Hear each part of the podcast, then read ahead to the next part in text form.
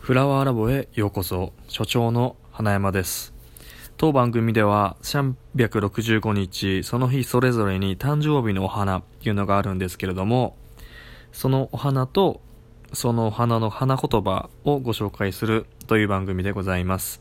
なお私所長はですね特にお花の専門家というわけではないのであしからず。でこの情報のソースなんですけれども主に花の言葉 .com さんとラブグリーン .com さんから引用しております。なのでもっと詳しく知りたいよって方はえそちらのサイトを参考にしてみてください。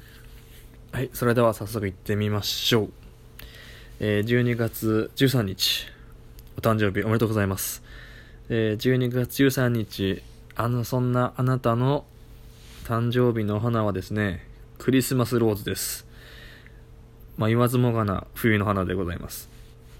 で、花言葉はですね、私の不安を和らげてが一つ目。で、もう一つあありまして、それが慰めですね。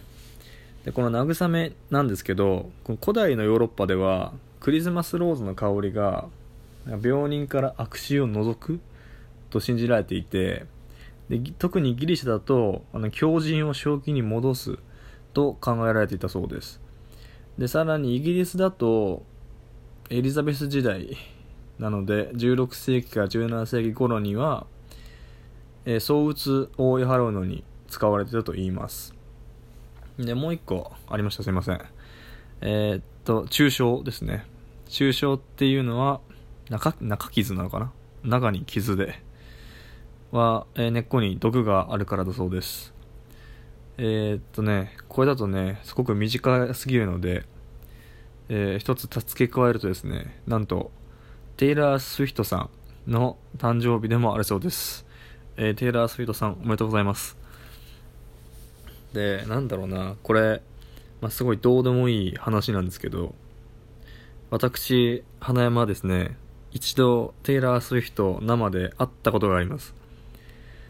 だから友達の、なんか友達の父父親の人がなんか音楽業界の方でそのこのその子の誕生日の時にまだ売り切る前のテイラー・スウィフトが遊びに来てこう軽くライブするみたいなことがありましたね。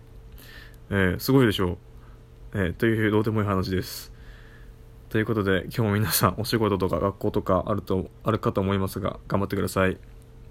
じゃあ失礼します。